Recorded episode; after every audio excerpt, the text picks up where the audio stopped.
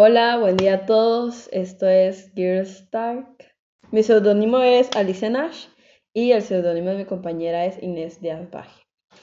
Bueno, en este primer podcast vamos a explicar cuál va a ser nuestra dinámica y es que en cada episodio vamos a hablar sobre un tema en específico y vamos a dar la información que hemos buscado acerca de este tema y luego vamos a dar un pequeño resumen y una opinión propia, cada una, de lo que pensamos al respecto. Así es, Alicia.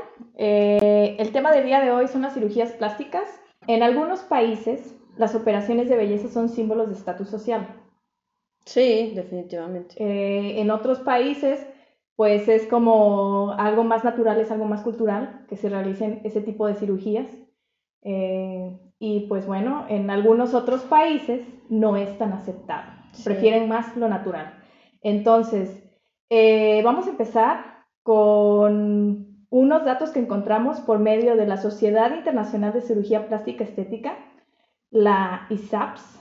Eh, este es un dato que encontramos desde 2018 y te engloba la lista de los 10 países donde se realizan más cirugías plásticas.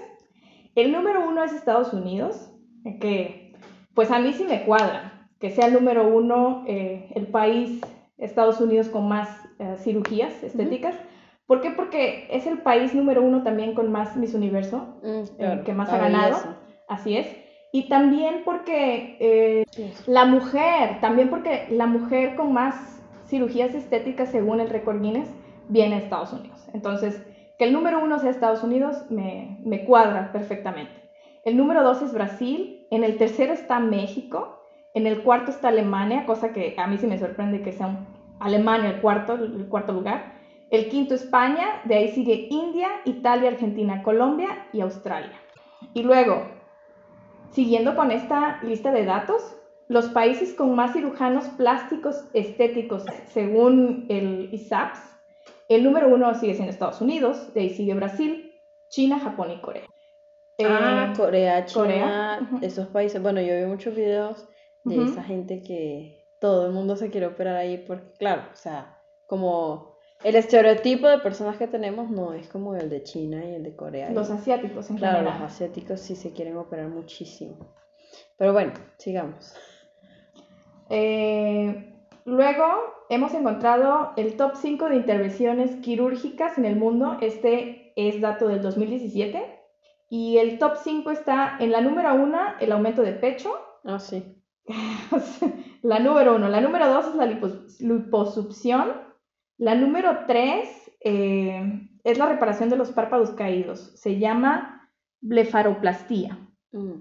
Luego, la número 4 está la abdominoplastía. Y la número 5 es la operación de nariz, que es la rinoplastía.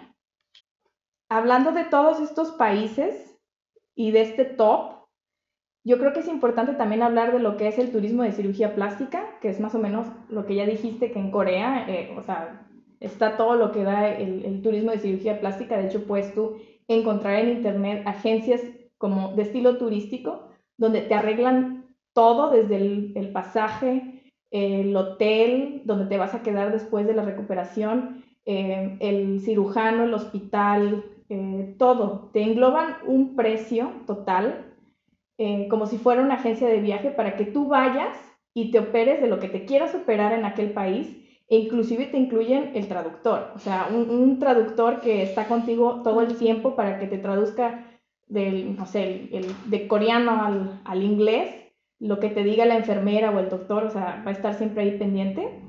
Y, y pues todo, o sea, desde el, el post cirugía, el pre cirugía, todo, todo, todo, todo, absolutamente todo. Me parece increíble que esa gente pueda, primero, pagar eso y segundo, tener tanto tiempo para irse así de su país a otro lado simplemente hacer una cirugía. O sea, son unas vacaciones largas.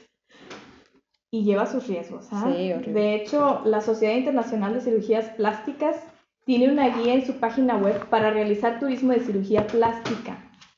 Eh, entonces, esta guía va desde escoger el procedimiento adecuado, eh, te dice más o menos cómo poder elegir el médico cirujano, las certificaciones que tiene que tener el médico las validaciones de las instalaciones quirúrgicas, también todo lo que, lo que vayan a utilizar, eh, donde se vaya a realizar, absolutamente todo tiene que tener certificaciones. Entonces, es una guía como muy completa para poder realizar un turismo de cirugía plástica. O sea, todo lleva su, su riesgo. O sea, que primero, sí, yo creo que sí. O sea, si te vas a hacer una cirugía, creo que en, en otro país ese sería el mejor método que podrías utilizar. Eh, pues mucha gente lo hace porque sale más barato. Sale más barato que, sí, tu, que tu propio Pero, por ejemplo, si yo me voy a ir a otro país a operar y no me voy con una agencia, me toca irme por mi cuenta. Eh, pagar todo aparte, desde el vuelo, los hoteles, eh, la, estadía ya, lo que sea, la comida, todo eso, todo por aparte.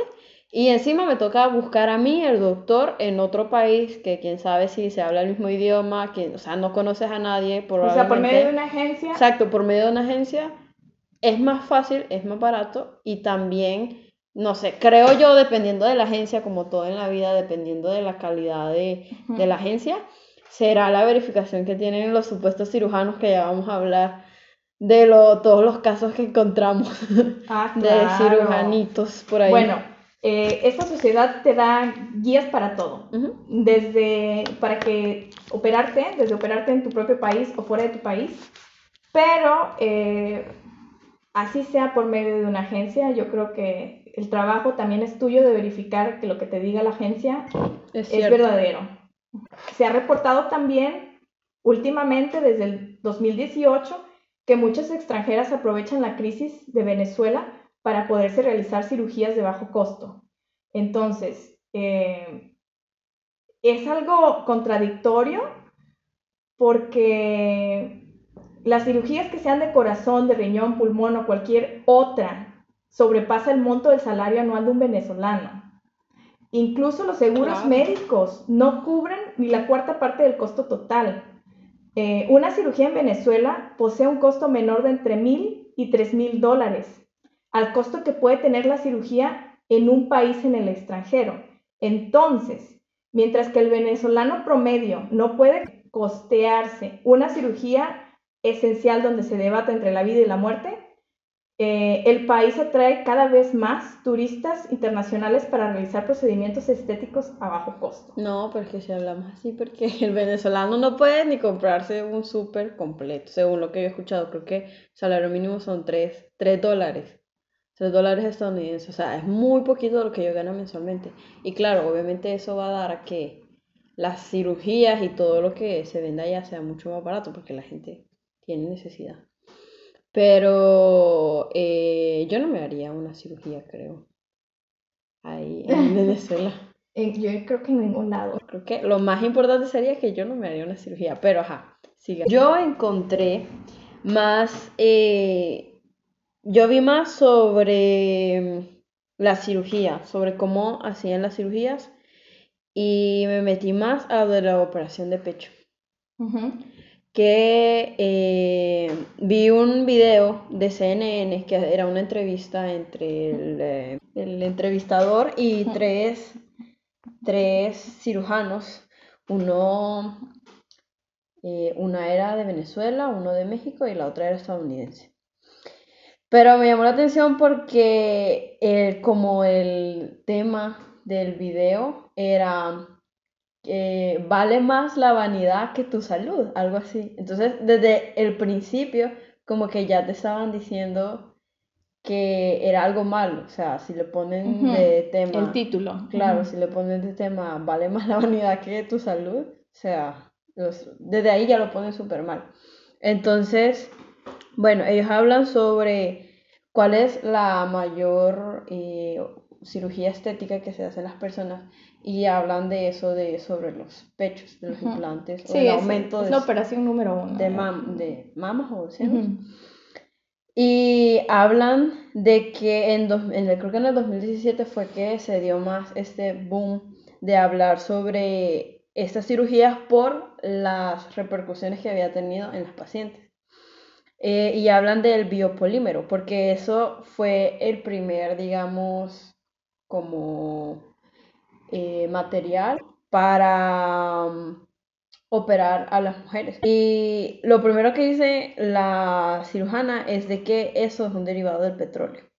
Eh, dice que no todos eran hechos de la manera adecuada, o sea que no tenían los cuidados sanitarios necesarios para ponérsela en el cuerpo a un ser humano y de que ocasionaba la muerte inmediata en el momento de la operación si el biopolímero no era eh, de buena calidad, digamos. Eh, podía, sí, se podía morir inmediatamente o en el transcurso, después en el transcurso de recuperación, digamos. Ellos te recomendaban de que buscaras un cirujano que fuera no solamente cirujano, sino que también fuera especializado en tu área. O sea que no puedes ir con un cirujano general y decir, ah, me quiero... Un cirujano que sea especializado en rinoplastías y luego te quieras tú operar las mamas con él, pues no. Exacto, no. O sea, tienes que buscar uno, un cirujano y encima especializado en lo que tú te quieres hacer. O sea, eso es lo que más recomiendan.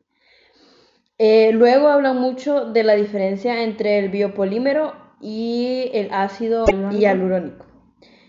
El biopolímero era lo que, lo que explicaba de primero y fue de que se lo pusieron a muchas mujeres y luego eso le salió horrible. Es, la, es lo que vemos en las fotografías de las personas que tienen la cara como eh, deformada. deformada, que le salen bolas, bolas en, las cara, en la cara y que se ven terribles.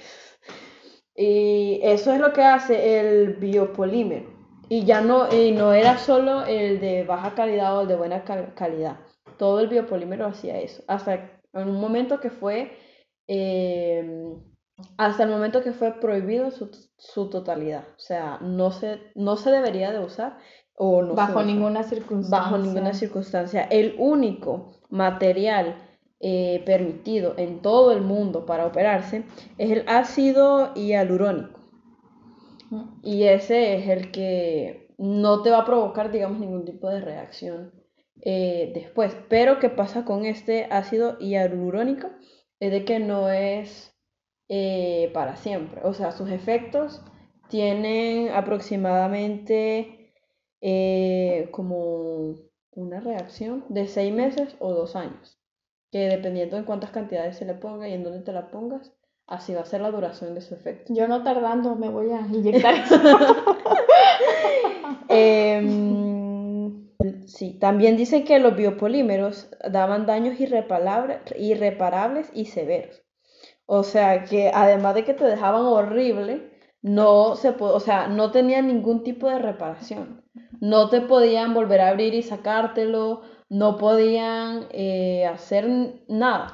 Pues está el caso de la cantante mexicana Alejandra Guzmán, que le, eso fue lo que le pusieron en las pompas y tiene años con ese problema y lleva no sé cuántas cirugías. Todo el tiempo tienen que eh, revisarle cuando ya le empieza a doler o empieza a sentir una bolita y va para el quirófano porque esa bolita es la que le tienen que sacar porque es el biopolímero. Entonces, eh, sí, sí pasa, ha pasado. Y, es triste porque además muchas de ellas, como es Alejandra Guzmán, eh, tenían el cuerpo perfecto. De hecho, ella tenía unas pompas, pero muy, muy bonitas. No tenía necesidad no había necesidad de que ella se operara. Y por pura vanidad o porque fue un trend, un trendy, fue y se lo hizo y terminó peor. Ah, pues ¿sabes qué también pasa con este biopolímero? Era de eso, por ejemplo, te lo ponías en los pechos y el biopolímero eh, llegaba a un punto en el que se metía por otro lado, o sea, no sé, te llegaba a la panza o... Se iba moviendo. Sí, se iba moviendo. Entonces pasaba también que te lo ponían en las nalgas y se iba moviendo, moviendo, moviendo hasta que llegaba eh, a otras partes de tu cuerpo. Y eso está terrible. No es que terminas deforme. Terminas deforme. En el mejor de los casos, ¿eh? En el mejor de los casos no es que te mueres. o terminas sin, no sé, una pierna o qué sé yo. Sí. No, es que esto de las cirugías no es que diga no, no te la hagas, pero sí se tiene que buscar a la persona adecuada, a la persona correcta con vaya, los estudios que deben de tener para no Sí. caer en este tipo de situaciones.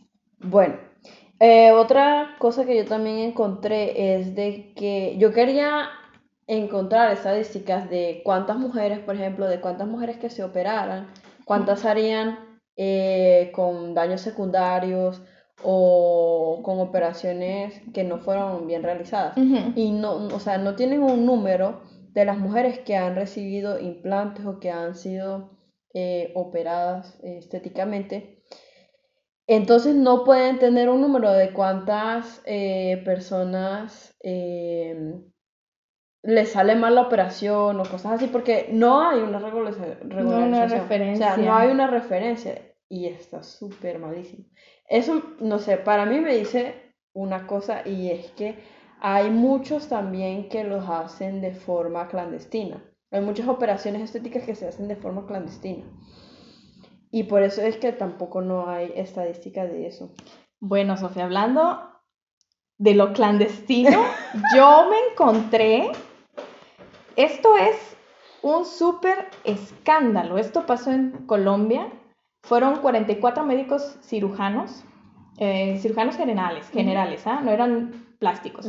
Estos 44 médicos se fueron a hacer un certificado, un certificado de, ah, de estética médica en una universidad brasileña y eh, era un certificado express de fines de semana que no tenía la especialidad en cirugía plástica.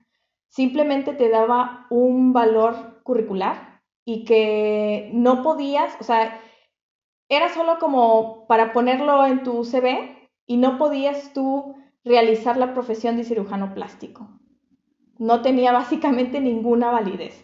Entonces, estos 44 cirujanos regresaron con ese certificado a Colombia y ah, a través del Ministerio de Educación revalidaron el certificado como si fueran una especialidad en cirugía plástica. Es que son una basura. Y, y el Ministerio de Educación se los aceptó. No. Entonces, esta gente que no estaba ni preparada, que no era un título real, que no podían ejercer, tenían ya una revalidación original del Ministerio de Educación de Colombia. Lo que pasó fue que hubieron muchísimas mujeres con malas cirugías. Eh, obviamente hubieron muertas, o sea, hubieron algunas que tuvieron daños irreparables. Y todo esto explotó gracias a que una de las reporteras de, de un canal de noticias de Colombia se realizó una cirugía estética con uno de ellos. Entonces, ella al quedar mal, al ver que no, su proceso no iba bien, aparte tuvo daños irreparables, eh, empezó a investigar a este cirujano y fue que se dio cuenta que no nada más era un cirujano, eran 44 cirujanos que estaban en esta condición y que más aparte, cuando ella investigó el proceso de revalidación de certificados y diplomas, eh, el Ministerio de Educación de Colombia se supone que tarda entre 5 y 6 meses y para estos 44 eh, médicos tardaron 15 días. Y en 15 días ellos ya estaban trabajando como si fueran No. cirujanos plásticos. Es que hay mucha corrupción en nuestro país. Pero ahí qué haces, o sea, ahí qué haces cuando inclusive tú mismo, el mismo gobierno de tu país ni siquiera se encarga de checar las verificaciones. No, o sea, no se puede, sí, yo entiendo el punto, o sea, realmente no se puede saber, aunque tú veas el diploma de tu doctor, aunque veas, no sé, como papeles que digan que está certificado, eso no es, o sea, ya no hay forma de saber que está diciendo la verdad o no. Yo ya terminé asustada. Sí, o sea, ¿cómo, cómo voy a saber yo que ese doctor o cirujano fue con el gobierno y que el gobierno le hizo el favor prácticamente, porque le hicieron el favor de, re- De de revalidar. revalidar el título? O sea, están certificando a alguien que no tiene nada que ver con un cirujano de que es cirujano. O sea, ¿cómo se hace ahí? Entonces, no tengo que confiar como en los títulos de esos países o que, que se supone Yo creo como- que ahí, ahí la culpa recae ah, directamente al Ministerio de Educación de Colombia. Por no checar y verificar correctamente qué tipo de certificación era la que estaban presentando. Porque No sé cómo no será. era una especialidad lo que estaban haciendo. No sé cómo será en ese caso como en específico, pero estoy segura que pasa así en Colombia y en muchos otros lados del mundo. O sea, Que te traes un Sí, título del que extranjero. traen un título extranjero y que no lo verifican o tienen cuello, o sea, que conocen a la gente que lo verifica y así hacen corrupción y se lo verifican. Pero, o sea, tú como persona que te quieres operar o estás pensando en hacerlo, ¿cómo saber qué vas a hacer ya para saber si, si te estás poniendo en buenas manos o no? Bueno, ah, No sé, o sea- supuestamente en, cada, en cada país debe haber una asociación de cirujanos plásticos. Y esta es la que revalida a todos estos cirujanos plásticos que se supone que sí tienen todos los certificados. Ujú. Estos 44 cirujanos plásticos no estaban con esta... Ah, no, no, no. No, no. Tenían los papeles originales como si ellos fueran cirujanos plásticos, pero no estaban revalidados por esta asociación. El problema fue aquí que estos 44 cirujanos plásticos decidieron hacer su propia asociación. Ah. Entonces hicieron una asociación de cirujanos plásticos eh, con el cual llevaba un nombre similar a la asociación original. Entonces la gente se estaba confundiendo y pensaban que estaban certificados por medio de esta De asociación. Sí, sí, sí, sí. Entonces fue como un, fraude. desgraciados horribles, Sí, completo, completo, pero sí, o sea, ahora sí que para realizarse un tipo de, un- algún tipo de cirugía, No, yo también vi recae en tus manos. de este una señora que también le había pasado lo mismo. Fue, se hizo una cirugía, pero esta señora, o sea, el doctor le dijo, no te voy a poner eh, bio, biopolímero, que ya sabía ella que eso era malo. El doctor le dijo, cirujano, lo que sea, le dijo, no te voy a poner biopolímeros, te voy a poner el ácido hialurónico que, ajá, que es el bueno y no sé qué, bla, bla, bla. Eh, terminada la cirugía, terminado como pre-cirugía, de post-cirugía, eh, ya estaba ella supuestamente saludable o ya tendría que haber estado ya saludable y empezó a sentir malestares. Eh, ¿Por qué empezó a sentir malestares? Porque lo que le habían puesto no era el ácido hialurónico, sino lo el biopolímero. Y se le estaban haciendo bolas en las nalgas, que era lo que ella se había operado. Y va ella otra vez donde el cirujano y le pregunta y le dice, no, tengo estas bolas, tengo esto. Y el cirujano que la había operado le dice, no, esto es normal, este, eso se te quita con pastillas. La señora se le, se le calmó como por seis meses, un año. Luego le volvió a aparecer con más dolor, este, las bolas más grandes. Volvió a ir con, ya con otro cirujano, porque obviamente ya no le creía eh, a la primera persona con la que ella se había operado. Volvió a ir con otro y le dijeron que tenía, que tenía biopolímeros. eh, fue como con cinco o siete cirujanos diferentes, porque obviamente ya no confiaba en nadie. Entonces, este, al final sí, sí se declaró, sí se confirmó que ella tenía biopolímeros, que no, o sea, para mí es como, como un cirujano, un doctor te va a decir en tu cara que te va a poner una cosa que después no es así. O sea, es demasiado Cinismo. cinismo, inhumano, no. O sea, no, o sea, de verdad que no puedes confiar en absolutamente nada ni nada. O sea, nadie te va a asegurar que eso va a salir bien. O sea, aunque te lo enseñe antes de la cirugía, ya en la cirugía, o sea, estás dormida, ya te lo está poniendo como sea. O sea, no vas a ver en qué momento lo cambia y te pone otra cosa. No, es que definitivamente después de hacer esta búsqueda, yo Sí. terminé paranoica. Yo igual. Eh, sí encontré un caso entre tantos que sí fue un caso verdadero donde todas las cirugías se han sido, han sido llevadas de buena manera y yo creo que no se ve tan así ah, fake, así estilo Kim Kardashian que tienen la bocota y se ven así como, o sea, Sí, no el no cuerpo cuadra. Si no cuadra el cuerpo, no cuadra, o sea, se ve muy, muy falso. Este es el caso de Cindy Jackson. Esta es una americana. Eh, tiene el récord Guinness eh, de más cirugías plásticas. Eh, nadie la ha ganado. Tiene casi 50 intervenciones. Ella actualmente tiene 64 años. Y si tú buscas la foto de esa mujer, se ve mejor que tú y yo juntas. No, pues sí. 64 Está- está años de edad. No, pareciera que tiene 30 lo máximo. O sea, en Ah. verdad está guapísima. Pero ella se ha hecho dos operaciones de nariz, levantamiento de párpados, ajuste en la rodilla, en la cintura, el abdomen, implantes en las mejillas, reducción de huesos en la barbilla, eh, un montón de tratamientos químicos eh, como para también eh, verse maquillada en la cara. y pues también tengo entendido que hasta en la cara y el cuello se llegó a hacer cosas porque pues obviamente con la edad se va arrugando la cara y las manos, el cuello, todo eso. Y la verdad es que tiene 64 años, ha hecho un montón de cirugías, se ve muy bien, muy, muy bien y está sana. O sea, no... Yo no estoy en contra, digamos, de la cirugía, pero sí, eh, o sea, no es como que no vaya a haber ninguna persona que se haga cirugía y que quede bien y nada por el estilo, pero es muy fácil que no te hagan lo que te están diciendo que, que te están haciendo. Entonces, Ahí ya entra el Sí. profesionalismo de el de la persona.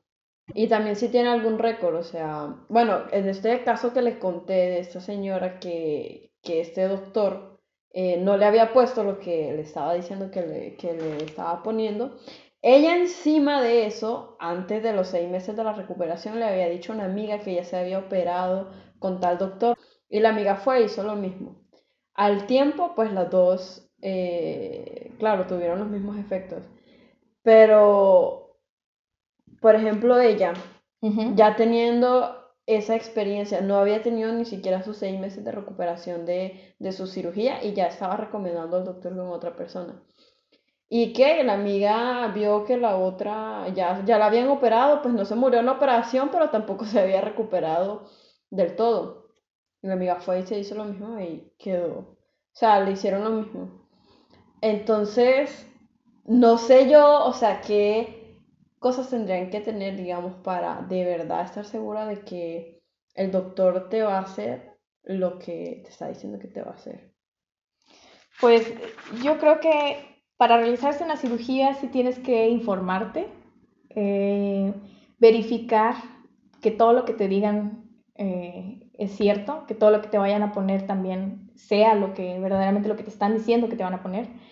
Eh, y el paso número uno, así número número uno, es irte a la Sociedad Internacional de Cirujanos Plásticos y Estéticas, la ISAPS, y ahí tienen todo, desde guías este, para realizarte la cirugía que te quieras realizar, o sea, te informan muy, muy bien y, y de ahí a partir, o sea, tienes que hacer tu investigación, verdaderamente tu investigación a fondo para llegar a la persona correcta.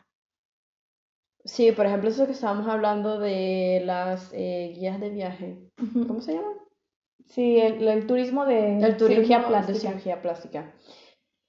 Eso también, aunque, como se está diciendo, aunque ellos hagan todo el trabajo y todo eso, uno tiene que verificar que todo lo que le estén diciendo sea verdad. Porque, o sea, tienen un cinismo increíble. Yo quedé loca. Imagínense que eso del, em, del Polímero. biopolímero.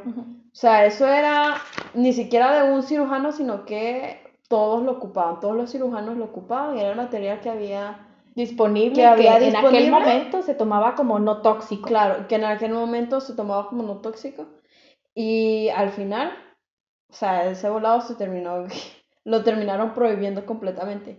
Entonces, mm, para mí tiene que pasar mucho tiempo para que, para Es que que- algo tome Ajá. credibilidad. Claro, pero es que así es con cualquier cosa que, o sea, cualquier cirugía tiene su riesgo, ¿no? También, aunque la persona esté certificada, aunque ya estés verificando que todo esté acorde, debe de ser, Aún, así, tienes que tomar en cuenta Sí. que tiene su riesgo. Entonces, ¿qué te harías tú una cirugía o no? No, No. o sea, la verdad yo lo estaba pensando antes, antes de leer toda esta información. Pero me da mucho miedo como el hecho de saber de que ningún cirujano te va a firmar nada que diga que tú vas a quedar como tú esperas que queda, que vas, que quieres quedar, como tú quieres quedar, o que no vas a morir en el intento. O sea, nadie, ni una sola persona te va a, te va a firmar eh, un documento que diga eso. Muy por el contrario, como usted decía, que tú le vas a firmar un documento al doctor que si te pasa algo, él no tiene la responsabilidad de nada. Sí, así Entonces, no sé, creo que primero tendría que ser algo por salud o segundo tendría que ser algo como muy importante para mí, para de verdad tomar la decisión de hacer una cirugía. Pues yo concuerdo completamente contigo. Antes yo, yo, decía, bueno, al menos, este, no sé, una liposucción, algo ahí pequeñito. Ay, no, pero ya ahorita después de toda esta información que llegó a mí, yo creo que así mis ojeras frescas se quedan, son mías, ya así, el rollito de la espalda ya también se quedó ahí, ya, ya, me gustó. y, y, pues yo sí prefiero salud sobre belleza. Entonces, así me quedo también. Yo creo que cualquier persona es libre de hacerse lo que quiera. Tampoco que no estamos tan mal, hombre, o sea. No, no, no, es que, bueno, no tenemos tampoco. Bueno, es que tú tienes que 21. Sí. Sí, 21 años, no eres una nenita. Yo recuerdo esa edad. Yo este año cumplo 34 y ya estoy, o sea, que la arruga me sale, me brinca de aquí de al lado del ojo. no puedo con ella, no puedo con ella, pero pues ya, o sea, mejor me compro mis cremitas sí. y ya. O es que después de ver como las consecuencias tan graves que hay, uno prefiere, o sea, es o verte así, así naturalmente, que te sale una arruguita o que te salga cualquier cosa. Bueno, mi problema es que mis pechos son muy grandes. Yo sí quisiera una reducción de pechos. Y creo que esa no tiene muchos riesgos. Pero aún así no me gustaría hacérmelo como con cualquier persona, porque como cirugía o un proceso quirúrgico eh, ha de tener sus riesgos. Y no me gustaría hacerlo, o sea, no me la voy a hacer con cualquier persona si es que me la llegara a hacer. Pero sí tomaría mucho en cuenta como que la salud, si tengo problemas de espaldas o no sé, si me impiden hacer cualquier otro tipo de cosas, sí lo tomaría en cuenta. En cuenta para, para tomar la decisión de hacerme la cirugía. Pero de lo contrario, creo que no, no me haría nada. O sea, por ejemplo, o sea, yo sé que los pechos, que es la cirugía que más se hacen, también es porque por más ejercicio que hagas, por más todo lo que hagas físicamente o humanamente posible, no te van, o sea, como con ejercicio o lo que sea, no te van a aumentar. Entonces, claro, necesitan hacerse una cirugía. O sea, no es como la gente que quiera adelgazar, pues se pone la verdad que la liposucción yo sí no la entiendo porque que se pongan a correr que se pongan a hacer otra cosa para adelgazar y, y ya o sea eh, por ejemplo, lo que yo también me quiero, me gustaría o que estoy considerando en algún futuro muy lejano hacerme de la reducción de pechos, tampoco no lo puedo hacer como haciendo ejercicio, por ejemplo, que me van a, a bajar a, no. no, o sea, no va a pasar. Entonces, sí requiere una cirugía, pero si es necesario o no, o sea, eso lo, tienes en dilema todavía. está en el aire, no lo has decidido.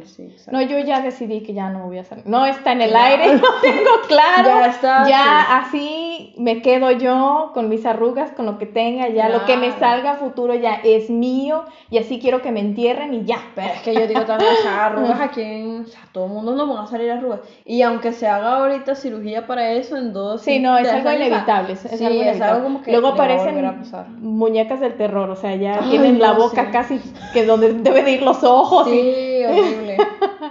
sí, no, no. Pero, y eso es en el mejor de los casos, es en el caso que no... Que quede uno deforme. Sí, o sea, que quede deforme es una... Una buena opción, una buena opción. De las consecuencias. de pues, las mejores. sí. Ay, no. Sí. Pues bueno, yo creo que nos despedimos con esto. ¿Sí? sí. Eh, pues ¿Cuál es la el consejo que yo podría dar es, pues sí, o sea, el que se lo quiera hacer, que se lo haga, o sea, cada quien es libre de hacer lo que quiera, pero yo como consejo sí daría que hagan su búsqueda, verdaderamente que hagan la búsqueda de, qué es lo que se van a hacer, con quién se lo van a hacer, eh, eh, que tenga todas las certificaciones, eh, el producto que le van a poner, los riesgos, la recuperación, todo, todo, todo, todo, todo, todo. ¿Sabe qué pasa también? Creo que no hay que olvidar que aunque sean médicos, aunque estén, eh, aunque tengan en sus manos tu salud y tu cuerpo, no hay que olvidar que eso también es un negocio. O sea, por más que, es un negocio y que son humanos. O sea, que, que, es un negocio, que son humanos que se equivocan, pero que también quieren sacar dinero de ahí. O sea, ellos saben que, que si te hacen eh, que una, un aumento de pechos, pero saben que, no sé, que si el pezón te queda un poquito más abajo de lo que querías, vas a pagar otra vez para que te quede un poquito más arriba. O sea, te van a decir como, o sea, no sé, pienso yo. Te pueden decir como que, ah, no, pues tu cuerpo reaccionó mal o tu cuerpo no reaccionó como esperábamos y se cayeron un poquito tus pechos. O sea, no fui yo. Exacto, no fui yo, fue tu cuerpo y cada cuerpo reacciona, diferente. Entonces, ah, si querés una mejora, te, tienes que volver a operar, tienes que volver a pagar, tienes que todo eso. Entonces, no se te tiene que olvidar que es un negocio y que van a tratar de lucrar. Lo más, lo más que se pueda posible contigo. Entonces, eso también es de tomar en cuenta que, no sé, yo estoy súper pesimista con, con todos los cirujanos. Pero sí, o sea, todo eso puede pasar y yo creo que pasa. O sea, pasa mucho con los cirujanos. Así que, sí, como última instancia, yo recomendaría que si se van a hacer una cirugía, pues que sepan que existe la posibilidad de que queden mucho peor de lo que llegaron y que piensen si van a poder vivir con eso luego. sí, sí, está muy vale, sí, vale, sí vale la pena. Sí. Sí, o sea, es la verdad. Y nada, eso. que tengan buen día. bueno, esto fue Girls Talk con Alicia Nash e Inés Díaz Baje y nos vemos en otro podcast. Bye bye. Bye.